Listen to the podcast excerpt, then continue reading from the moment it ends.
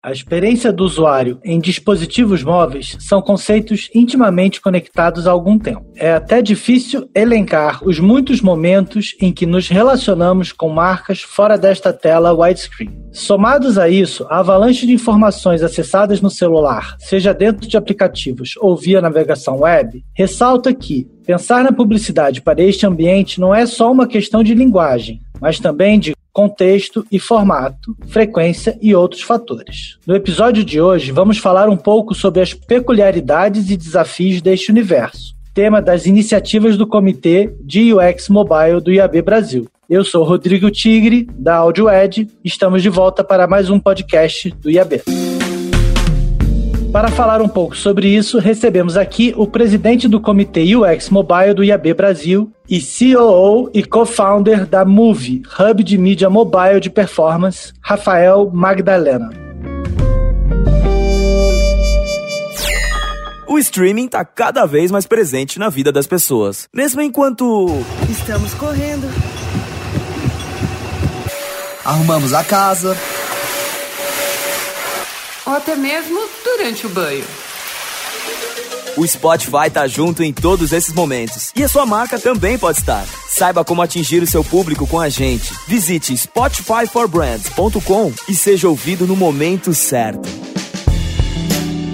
E aí, Rafael, seja bem-vindo. Obrigado, obrigado. Valeu. Então, Rafael, a gente está fazendo esses programas para trazer um pouco das discussões e do que está sendo falado nos comitês. E você, como presidente do comitê de UX Mobile, queria que contasse um pouquinho para a gente. Mas antes de, de, começar a falar um pouco das discussões atuais, eu queria que você falasse um pouco do, dessa linha do tempo que agora o comitê é UX Mobile. É o antigo comitê de mobile que a gente agregou aí UX do User Experience. Exato. Então conta pra gente como é que foi a evolução e um pouco dessa história aí do comitê pra gente. Boa, boa. Acho que vale a pena porque ano passado na primeira reunião do comitê e esse ano na primeira reunião, com certeza eu gastei uns 15 minutos para explicar o porquê UX mobile e porquê principalmente UX. A questão toda é que o comitê mobile do IAB, ele já existe há um bom tempo. Se não me engano, eu entrei como segundo ou terceiro presidente do comitê, então isso foi em 2016. Naquele momento, por mais recente que seja, que a gente está falando aqui de quatro anos atrás, era um momento onde a gente ainda estava buscando a relevância do mobile no mercado. Estava tentando brincadeira do pick me, pick me, pick me. Cara, mobile é legal, mobile é bonito, olhem pra gente aqui. E aí foi feito um e-book, foi trabalhado também alguns documentos. Tinha o evento de mobile do próprio IAB, um dos eventos que a gente fazia também. E o que acabou mudando na virada de 18 para 19, a gente teve um papo, então 2018 eu já não era mais presidente do comitê. Se não me engano, em 18 também não foi um comitê de mobile, já foi um comitê de geolocalização específico para mobile. A gente parou em 17 com o comitê mobile, 18 foi um de geolocalização e 19 viu que o geolocalização estava muito específico e de mobile seria muito abrangente. Tanto que em 17 a gente falava em comitê mobile sobre devices conectados, sobre Alexa, sobre Apple Watch, ou seja... Muito além do celular, né, em si. Exato, exatamente. Né? Eu, eu brinco com todo mundo que há uns dois anos atrás, o maior evento de mobile que tem no mundo é o Mobile World Congress, que acontece em Barcelona. Esse ano não aconteceu, por questões de antecipação aí da pandemia. Teve um ano que o tagline do evento era Mobile is Everything. Então, a ideia era para dizer assim, cara, o mundo é mobile. O mundo, a internet já é mobile. Talvez um pouco demais, mas a ideia seria dizer que digital já faz parte do mobile. Tanto que o evento Mobile World Congress hoje tem stands da Ford, tem stands da Mercedes, tem stands da Peugeot, de carros conectados e tudo mais. Então, já estava indo para esse caminho. Então, quando a gente falou de 18 para 19 de retomar o comitê mobile, mobile era um espectro assim muito amplo de discussão. E aí a gente discutiu, o pessoal do IAB voltou a, a conversar comigo com uma ideia de fazer de UX mobile. Eu achei muito legal com o conceito de que a gente estaria falando de user experience. E aqui user experience não era no sentido de design, não era no sentido de layout, não era no sentido de questão visual, era na questão de experiência do usuário, ou seja, era entrar na discussão de como o mobile está fazendo parte da vida das pessoas hoje e como as empresas, agências, veículos, todo o ecossistema que tem que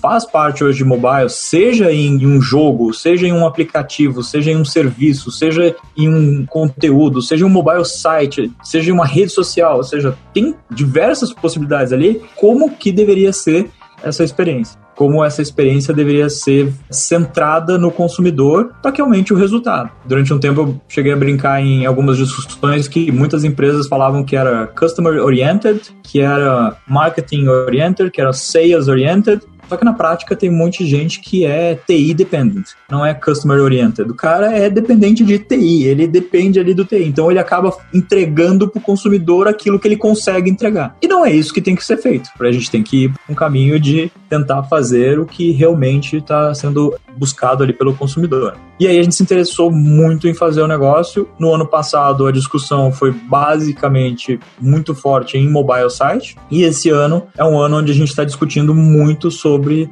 in-app advertising.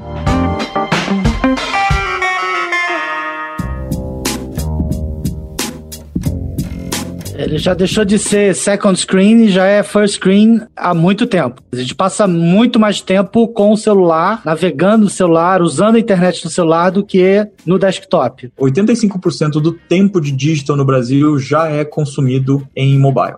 Ainda tem esse consumo em conjunto com outras telas. Ele ainda possibilita isso. Com certeza. E aí eu nem vou entrar em discussão também de outras screens, que é a TV e tudo mais, porque no final tem múltiplas screens. Então tá vendo TV com o celular, tá vendo Netflix com o celular na mão. Você consome muitos ao mesmo tempo. Exatamente. Tanto que as mensurações de tempo, elas não são excludentes. Muitas vezes vai botar ali o tempo de consumo dá mais do que o tempo que você ficou acordado no dia. Tempo de consumo na TV, tempo de consumo no desktop, tempo de consumo de mobile. Somou, porra, a população tá acordada 20 horas por dia. E não é isso, né? Porque a gente sabe que tem ali um consumo concomitante. E aí, por que, que a gente começou a falar muito nesse ano de aplicativos? Obviamente, porque o consumo de aplicativos ele também acabou crescendo de uma forma monstruosa pelo volume de downloads e tudo mais. E o tempo hoje do consumido em mobile, 92% no Brasil, de novo pela Comscore 2019, ele é aplicativo. Então, se 85% do digital, do tempo de consumo de digital é mobile e 92% do consumo de mobile é aplicativo,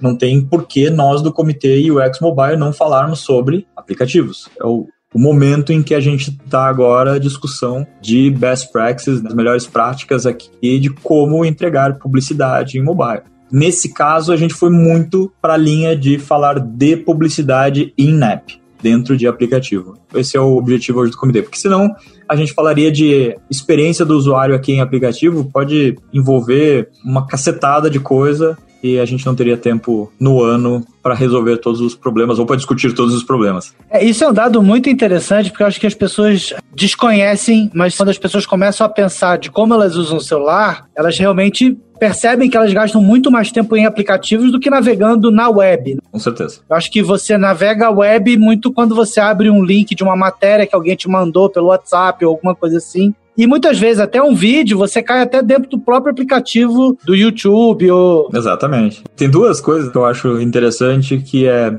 as pessoas não têm noção do quanto elas consomem o celular por dia. E aí, quando pede para a pessoa abrir o tempo de uso, tem no iOS, ou as métricas do Android que falam qual o teu uso diário, posso chutar que mais de 80% das pessoas não têm ideia e não conseguem acertar com 45 minutos de diferença para cima ou para baixo ali, numa margem de 45 minutos, elas não conseguem acertar quantas horas por dia elas ficaram ali no celular. O meu é de mais de 6 horas por dia, com mais de cento e poucas aberturas do iPhone por dia. Isso é a minha média aqui semanal. Checa o tempo todo, né?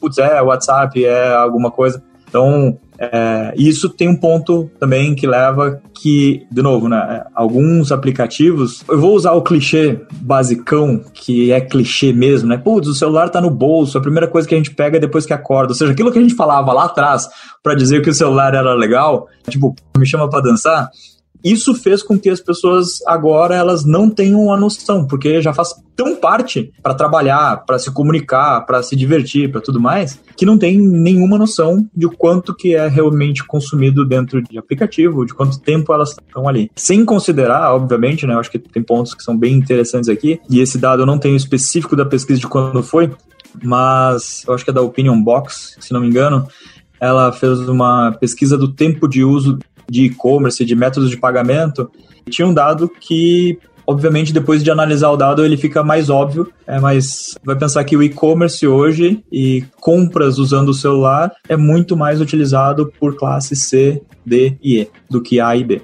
É uma coisa praticamente óbvia depois de analisar, mas está dentro daquele espectro de que as pessoas não imagino. Que assim, não, quem é que compra pelo celular é quem tem dinheiro. Quem compra pelo celular é que tem, tá cheio de cartão de crédito. Muita gente esquece, né, que para grande parte da população, o celular é a única fonte de acesso à internet. Exato. Tem muita gente que só tem celular, não tem um computador, não... essa é a forma dele acessar a internet. Exatamente, exatamente. Puxando um pouco para o lado da publicidade. Um dos pontos de trabalho esse ano é a publicidade em aplicativos. Uhum. Quais são as questões que, que a gente poderia falar aqui? O que, que falta para aumentar o investimento dentro desse ambiente em aplicativos, na sua opinião? Ou o que está sendo discutido no comitê sobre esse assunto? Legal, boa. Esse é um assunto que eu acho super interessante porque há um tempo atrás fazia-se a mensuração de tempo de uso com advertising spend, né? ou seja, com gasto em publicidade. Durante um bom tempo, se fosse analisar o mercado mundial, o mercado americano, o mercado América Latina, se tinha um tempo de uso de TV, por exemplo, razoável e um investimento em publicidade mais que razoável. Excelente. E essa pizza ela foi mudando ela foi invertendo. Então, só para colocar um dado aqui para continuar o meu raciocínio, tem um dado da, que foi soltado da Economist, mas que analisa o mercado americano, que obviamente é diferente do Brasil, mas é, eu acredito que o Brasil está no caminho de chegar a se equiparar talvez com o mercado americano, europeu. Normalmente a gente está dois, três anos talvez ali atrás em algumas métricas, mas foi analisado 2010 e 2018. Então, o time spent de mobile e o advertising spent. Então, em 2010 era menor que 10%, o time spent, ou seja, tempo de uso de mobile era menor que 10% e o advertising spend era zero. Isso foi 2010. Em 2018, o time spent de mobile já estava acima de 30 e o advertising spending também já estava acima de 30 em mobile. Então, menos de 10 de time spent para 30 e de 0 para 30 em 8 anos se equiparou a isso aí. Então, isso é um ponto importante, que era um tabu antes por várias razões. Porque eu já sabia que ia dar resultado se eu investisse nessa, nessa, nessa mídia. Aquele modelo antigo de sempre fiz desse jeito, sempre deu certo, não tem por que mudar. Muito desconhecimento também, de saber como funciona. E aí, uma das coisas que eu tinha colocado que era o consumo mobile está associado com consumo de aplicativos, né? E a principal categoria de muito consumo de aplicativos é social media. Social media também virou uma máquina de publicidade. Haja visto aí Google e Facebook como dois caras, talvez dois players aí como os maiores hoje em termos de publicidade. E aí, o problema que a mídia nova ela traz é o desconhecimento. Gera uma desconfiança que nos casos de redes sociais ela é potencializada por discursos de ódio pela abertura de ter qualquer tipo de conteúdo e tudo mais, que, se não me engano, dois anos atrás, três anos atrás, foi aquela grande crise que teve de YouTube com brand safety. Brand safety é uma questão que hoje impacta não só o mobile, como o mercado digital como um todo, e como o mobile faz parte de um grande pacote de digital. Todo o ecossistema como um todo, claro. Brand safety é um issue aqui é um negócio que está se discutindo e a gente está todo mundo discutindo, então é um ponto que a gente está discutindo bastante com relação a programático, com relação a várias formas de trabalhar aqui em mobile com brand safety. Isso é um dos pontos, né? Além do brand safety, a gente tem a imagem tradicional de que a publicidade ela é intrusiva, ela atrapalha, ela não é, não que ela seja responsável por aquilo ali, a pessoa que está consumindo aquela publicidade, ela muitas vezes tem aquela imagem de que aquilo está atrapalhando ela e que não deveria existir lá e que ela deveria consumir aquele conteúdo, aquele entretenimento, aquele coisa lá de graça. Só lembrar de quando o Instagram e o YouTube anunciaram que teriam publicidades é, no negócio. Pô, não quero publicidade, não quero, não quero, não quero. Hoje do YouTube tem o modo pago, mas a gente sabe que ainda a receita do YouTube é a maior em publicidade. Assim como Spotify, Deezer, inclusive o consumo é muito maior no celular de áudio do que nas outras plataformas. Mas, por exemplo, para rádio, as pessoas já têm o costume e não se incomodam com isso. E tem alguns outros aplicativos também que eu acho que devem ter essa experiência. Por exemplo, eu vejo, se você falando de entretenimento, mobile gaming é uma categoria bem grande. Tem um consumo muito grande de mobile. Tem uma publicidade que é opt-in, que é o video rewarded, por exemplo, né? que as pessoas pedem para ver um vídeo e aquilo é uma opção do usuário se ele vê ou não em troca de alguma recompensa. Mas eu ainda vejo o mercado, ou muita gente ainda com uma certa desconfiança nesse tipo de formato. É até contraditório, né? Porque o vídeo do YouTube que te interrompe é legal, mas o outro que o para pede para ver o vídeo, ele tem um receio, né? Você podia elaborar um pouquinho sobre isso? Cara, boa discussão aqui. É que eu concordo. É que eu, Talvez eu seja simplista em algumas análises para tentar realmente facilitar a minha linha de raciocínio. Toda publicidade, agora vai ser meio forte assim, mas ela é rewarded. Claro, sim. Tem a opt-in e tem a opt-out. Porque no final, né, ela tá pagando você tá tendo conteúdo de graça. Isso, ela tá pagando alguma coisa. Então, a pessoa tá tendo algum benefício por aquilo ali. Então, beleza. Né, lembra quando começou TV a cabo? TV a cabo era até aquela TV sem publicidade, porque tu pagava mensalidade para ter ela. Isso acabou e hoje em, em dia meses, né? Já acabou, acabou em é. meses. Exatamente. Não tem. Basicamente, hoje tu paga para ter a internet que te traz a TV a cabo ali para algumas coisas, na minha visão publicitária, elas precisam de tempo para serem alteradas. O brasileiro ele gosta de ficar grudado em alguns conceitos ali, em alguns pré-conceitos. Primeiro, publicidade é ruim, né? Faz mal. Tanto que o termo marketing é pejorativo. Na maioria das vezes, o uso do termo marketing ele é pejorativo, né? Ah, isso é marketing, como uma coisa pejorativa, como uma coisa ruim, como alguém está fazendo alguma coisa para enganar alguém. E aí a publicidade acaba acontecendo essa mesma coisa. Pô, esse negócio tá me atrapalhando aqui. Se não tivesse esse tipo de publicidade. Eu não teria a variedade de conteúdos que você tem hoje disponível. Exatamente.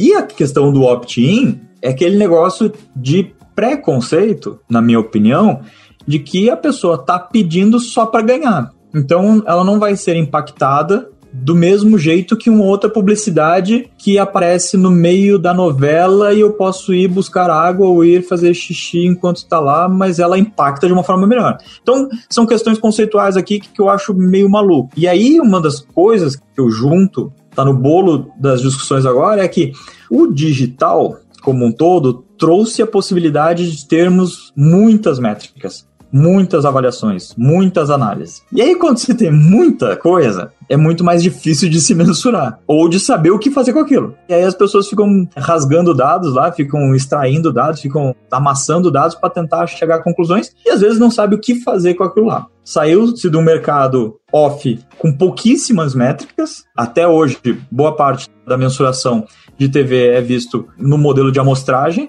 e a gente vai para o digital, que hoje se rastreia praticamente tudo. Tudo, né? É. A gente tava falando de vídeo dentro de games. Cara, hoje tu consegue saber se começou o vídeo, 25% de consumo, 50%, quanto do vídeo ficou aparecendo ali para aquela pessoa, que é o famoso viewability, quanto que foi com áudio ligado e com áudio desligado. A questão das métricas, na minha opinião, por mais que elas sejam essenciais, quando é demais, ela pode atrapalhar também. Então, isso é um ponto que eu acho que a gente está discutindo no comitê UX Mobile, que tem a ver com boas práticas, mas com a visão do resultado final, com a visão de que não adianta nada eu ter 28 métricas sendo analisadas se eu não sei o que eu vou fazer com o resultado daquilo que eu estou analisando. Se eu não sei qual é o meu output ali, que é, putz, essa métrica aqui não deu, o que, que eu tenho que fazer? Por que, que eu tenho que fazer isso? E aí, tu acaba quebrando com métricas. A parte do Rewarded Video, na, na, mim, tem mais a ver com pré-conceito. Tem um outro preconceito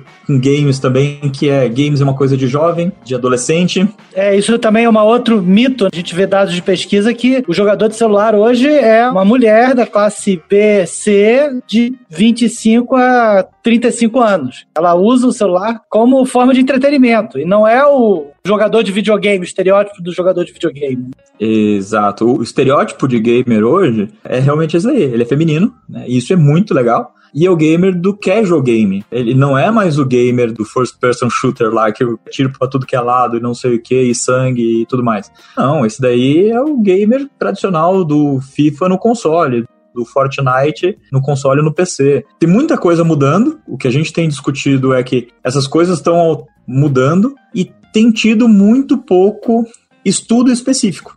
E por uma razão óbvia, né? Aliás, a gente nem falou ainda de pandemia, mas em algum momento a gente vai entrar nesse assunto, mas a quantidade de estudos que foram feitos nesses últimos quatro meses é impressionante. Eu, pelo menos, consumi mais análise em PDF em quatro meses do que provavelmente nos últimos cinco anos, talvez, porque teve estudo quase que diário sobre mudança de comportamento, mudança do consumidor, mudança disso, mudança daquilo, como cresceu isso, como cresce aquilo. Tem muita coisa mudando muito rápido, e eu nem tô falando aqui de pandemia de coronavírus nem nada, que já vinha mudando e é muito rápido, né? Eu sempre gosto de brincar com uma coisa muito simples com as pessoas, que é o timing das coisas. Eu falo assim, cara, o iPhone foi lançado em 2007 e a loja de aplicativos do iPhone foi em 2008. Fazem 12 anos. Só 12 anos. É pouco tempo dentro desse universo digital que começou lá em 95. Tem muita coisa para crescer. Isso. Exatamente. E, e, dentro do mundo de mídia, de publicidade, putz, é nada. A alteração que se tem com a chegada dos smartphones, o Android também nasceu em 2008, é recente, há 12 anos. Só que a mudança de comportamento das pessoas, uma startup chamada Instagram é comprada pelo Facebook por alguns bilhões e se torna hoje um negócio que muda e eu não vou entrar nem em discussão de TikTok. TikTok tem dois anos, que era o Musical.ly, e aí juntou lá com a ByteDance, tem o TikTok, e agora beleza. Virou um negócio monstruoso, é enorme. E aí, quebrar alguns preconceitos é difícil porque é tudo muito novo. E o que é novo, tu não tem dados ainda, tu não tem pesquisa, não tem vazamento, não tem.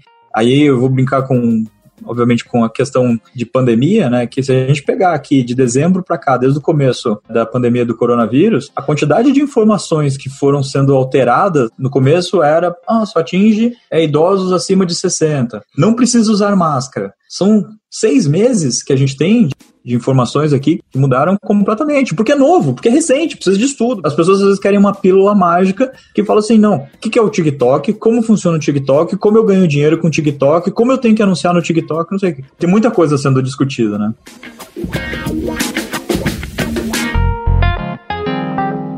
Mas entrando então agora um pouco nesse tema do coronavírus, que o que muda muito é esse hábito de comportamento mesmo, e é um fenômeno mundial, quer dizer, não é uma coisa pontual que aconteceu num país ou outro, acho que durante um período o mundo inteiro estava, ou grande parte do mundo estava em casa. Isso mudou um pouco o comportamento, uma coisa que aconteceu com muita gente é de você ter um tempo de televisão ligada na sala, principalmente no início da pandemia, inclusive dados do Cantar, a gente vê isso, que a TV ficou ali um pouco ligado o tempo todo ali na sala. Mas como a gente também está em menos deslocamento, a gente vê um pouco essa mudança de comportamento também no uso do celular. Eu acho que tem alguns dados que são interessantes. Algumas coisas aqui, crescimento do mundo de games.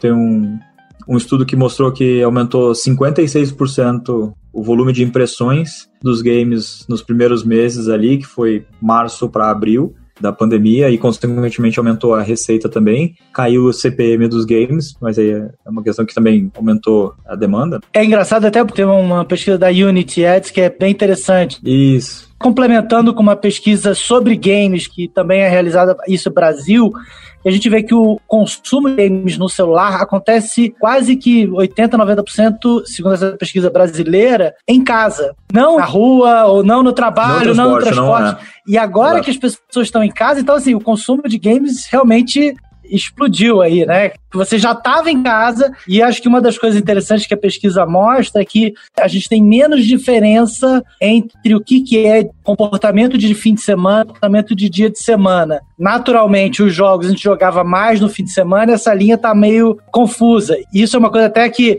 o consumo das tardes musicais de Deezer que aconteciam fim de semana também agora acontecem dia de semana, misturou um pouco isso, né? Na verdade, misturou para todo mundo. Ninguém mais sabe que dia tá na semana, porque tá trabalhando tanto também de casa por várias razões, porque caiu receita, teve muito impacto, mas esse é um dos impactos que é interessante, que é o consumo que antes se imaginava e há um tempo atrás se falava que o celular ele funcionava muito para os micromomentos, tempo de espera, microtédio, né? Microtédio, é, putz, estou esperando aqui para alguma coisa, estou na fila do banco, estou no transporte público, no metrô, etc. Era o tempo que eu poderia usar aqui o celular na prática hoje também tem tudo a ver com conexão. E aí, obviamente, muda, porque se a gente pegar o celular lá atrás, pré-smartphone, é, daria de boa pegar um Nokia e ficar no metrô jogando o Snake, o joguinho da cobrinha. Porque era offline, beleza.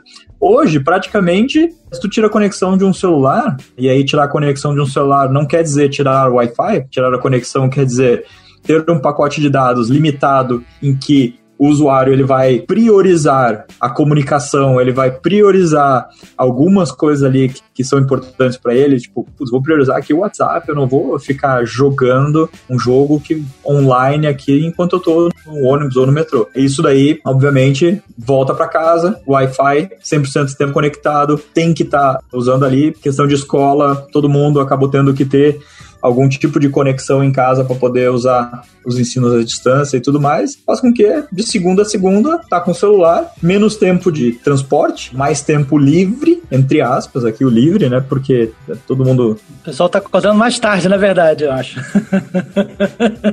Ou tá acordando mais tarde, porque. É, no meu caso, eu não preciso levar as crianças para escola, então eu acordo um pouquinho mais tarde, porque não tem aquele tempo todo mas tem muita gente que, obviamente, está usando o tempo em casa para fazer de tudo, de tudo mesmo. Trabalhar mais, fazer conference call uma atrás da outra, até não ter mais o dia, não ver o sol.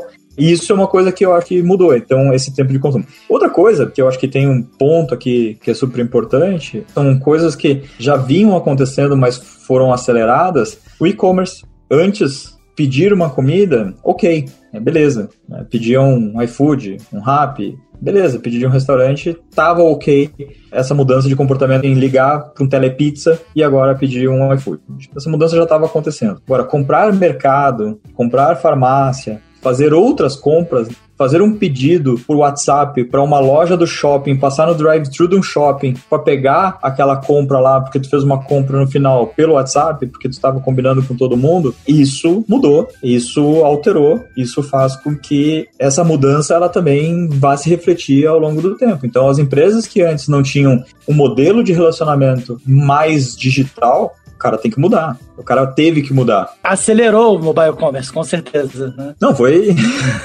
foi não, não, foi nem. É, acelerou, era lançamento de foguete aqui, não é nem uma aceleração de carro e nem nada, assim. É, isso é interessante porque se você falasse cinco anos atrás, você vai fazer compra de supermercado pelo celular, eu acho que é uma coisa até meio impensável. E aí, claro, não é uma compra de mês, você vai botar, mas de repente é aquela compra rápida de coisas que você precisa ali, de meia, dez, doze coisas que você precisa. E quando você começa a usar, realmente é muito fácil, muito rápido, é muito prático, na verdade. Aí a gente vai para usabilidade, nesse sentido de que tem a ver com design, mas tem a ver com buscar um resultado, ou seja, entregar um resultado ali tanto para a empresa quanto para o usuário. É o famoso, putz, eu não compro roupa online porque eu não vou poder experimentar, porque eu não vou isso tudo mais. As empresas criaram formas de tu comprar a roupa online, poder experimentar, devolver, e tem lá um modelo que funciona. Posso comprar um tênis, botar e poder devolver se ele não serviu, se eu não gostei. A transformação digital foi acelerada de uma forma monstruosa para muita gente, porque precisou, porque teve gente que tinha lá um modelo que funcionava e da noite pro dia passou a não funcionar mais, porque as pessoas não estavam se locomovendo, as pessoas não estavam indo a shopping, não estavam indo à loja de rua, não estavam indo a restaurante, não estavam indo. Teve ali uma alteração. Grandes empresas de varejo mudaram muito a forma de se relacionar também e integrar as coisas. Acho que alguns hábitos vão continuar meio pós-pandemia. O ano passado a gente teve uma reunião do comitê que eu curti muito a discussão porque trouxe o conceito do retorno sobre a experiência.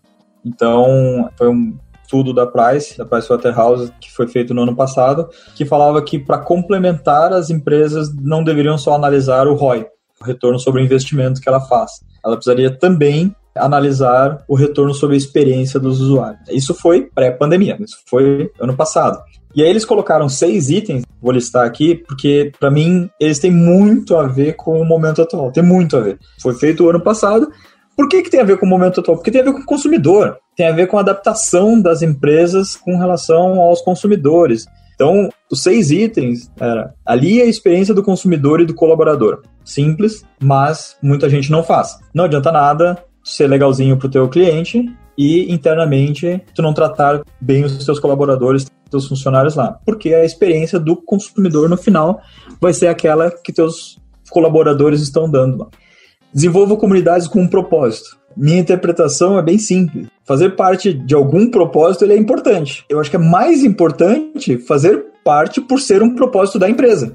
E não só fazer parte por fazer parte. Essa falsa imagem que muita gente quer passar de que agora eu sou isso, agora eu sou aquilo, agora eu faço isso, agora eu faço aquilo, o consumidor vai entender quem está sendo hipócrita, quem não está sendo hipócrita. Então não adianta nada tem que ser verdadeiro, né? Tem que ser verdadeiro. É de dentro para fora. É mostrar realmente. E aí tem o Propicie Momentos Mágicos. Esse é o santo graal da economia digital aqui. E aí tem um outro ponto que fala, eu junto as duas coisas ao mesmo tempo, que é vença a jornada. O que, que para mim as duas coisas têm a ver aqui? A gente estudou há 20 anos atrás sobre marketing casos clássicos tipo Harley Davidson. Como construir uma marca e ter fãs como uma Harley Davidson. Esse é o case clássico de que todo mundo que estudou, todo mundo que estudou marketing, Love Brands, é. estudou é. esse case aí tempo atrás. Não que não seja mais válido hoje. As pessoas estão tão mais dinâmicas. Da noite pro dia, um artista é cancelado, uma marca é cancelada por alguma coisa que ela publicou, porque um diretor publicou, porque teve alguém que falou alguma coisa.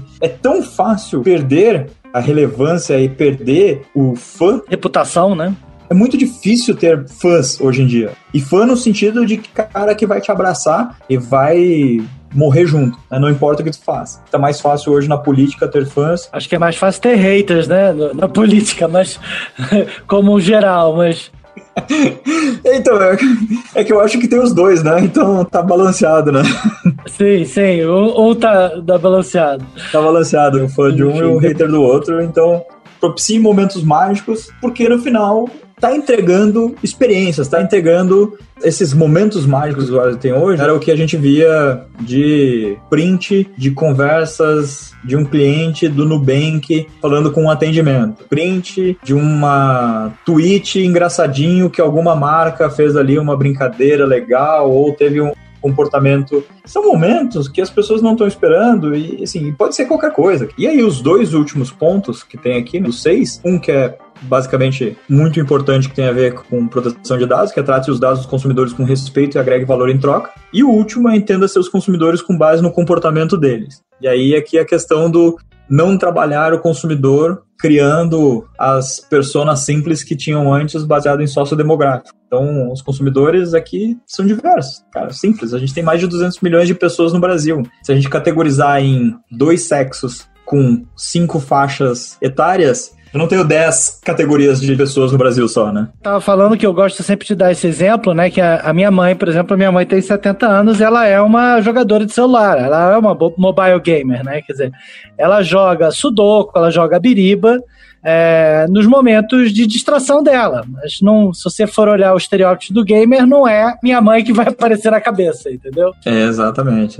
E as marcas não vão mais entender, ou não vão conseguir mais captar essas pessoas. Eu gosto de brincar sempre com o GRP, TRP como métrica. Por que raios eu tenho que ter um GRP e um TRP e por que, que não um TRP e um GRP igual um ao outro? Se eu estou entendendo quem é o meu consumidor, se eu estou fazendo algum tipo de campanha que eu entendo realmente qual é o comportamento do consumidor, por que, que eu vou investir para atingir quem não é desse tipo, quem não está naquele target lá? Não vejo por que mais fazer isso daí. É, e outra é que o modelo de target antigo era baseado em percentuais ou de compra ou de tudo mais. Então, por que, que eu tenho que atingir o meu target? Porque X% dos meus compradores são mulheres de 20 a 35 anos. É, porque tem a ver também como se comprava a mídia offline, né? como se comprava TV, rádio e etc. O comportamento do consumidor ele é importante, mas o momento ele também faz parte. Então, não adianta nada mandar um push no momento que não tem nada a ver. Não adianta nada fazer uma campanha naquele momento que também não tem nada a ver. Claro que isso tem a ver com uma visão de performance, né? Putz, eu só vou fazer algo para ter retorno naquele momento ali, mas obviamente que numa construção de marca tu pode fazer de um jeito. E aí mistura tudo, né? Que a gente falou, brain safety, então tem que prestar atenção nisso. Tá muito mais complexo e ao mesmo tempo tá muito mais interessante. A minha visão é positiva de que em tendo mais complexidade, a gente tem conseguido ser mais relevantes no mercado como um todo. E aí todo mundo trabalhando para que, primeiro, se aprenda, saiba que vai se testar e vai existir erros. Acertos e erros, que faz parte de qualquer teste, né? Claro. Isso é um pouco do que a gente falou antes com relação aos tabus, de por que, que algumas marcas, não que não investam, né? Ou poderiam investir mais, ou poderiam direcionar mais, ou poderiam fazer um trabalho mais forte de presença. Obviamente, o momento de pandemia gerou estudo para tudo. Provavelmente daqui a alguns meses a gente vai ter o, realmente os estudos pós-pandemia e vai entender o que, que aconteceu com algumas empresas, no sentido de que se essa alteração que elas acabaram fazendo agora, elas são duradouras ou não. Né? Se elas vão continuar uma estratégia estratégia de ter um relacionamento digital, de ter o um entendimento de estar mais próximo.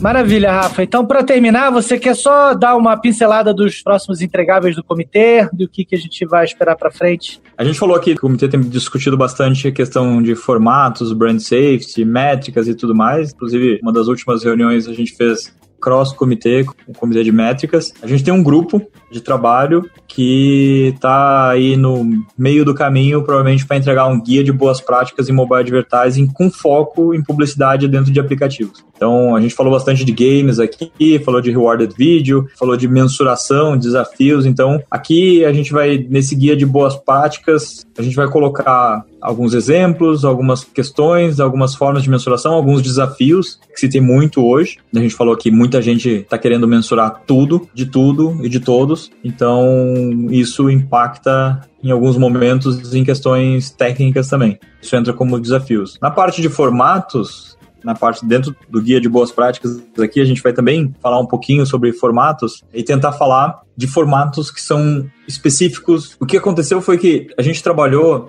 no ano passado discutindo a análise que foi feita da reação da população com relação a formatos desktop e mobile, só que era mobile web.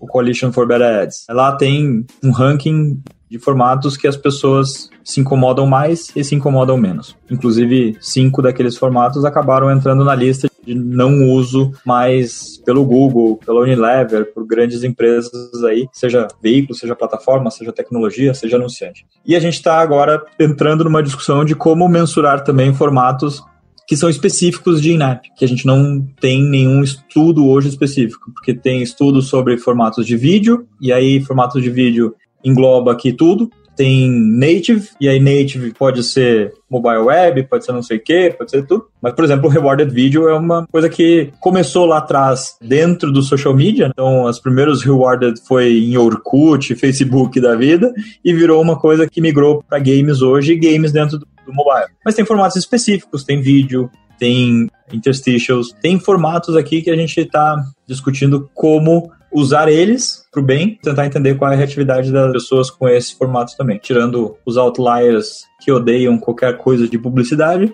mas tentar entender ali que realmente, um, né, publicidade está ajudando a pagar, a te entregar aquele conteúdo, te entregar aquele serviço, aquele jogo, aquela informação, etc., mas formatos que funcionam muito bem. O ano passado a gente teve um dos comitês um papo que foi bem legal, que muitas vezes as empresas analisam formatos baseado nas métricas e os resultados que eles dão. E aí teve um caso que era um formato, que era um pop-up, isso era desktop, mas dá pra gente levar isso para qualquer outro ambiente, o exemplo, mas que era um pop-up que tinha 100% de viewability e uma taxa de CTR monstruosa. Pô, por que, que eu vou matar um formato que eu tenho 100% de viewability e tenho um CTR monstruoso? Quem estava apresentando isso daí mostrou que, na verdade, depois foram fazer mapa de calor do clique do mouse e descobriram que o CTR, na verdade, era tudo em volta do xizinho ali para fechar.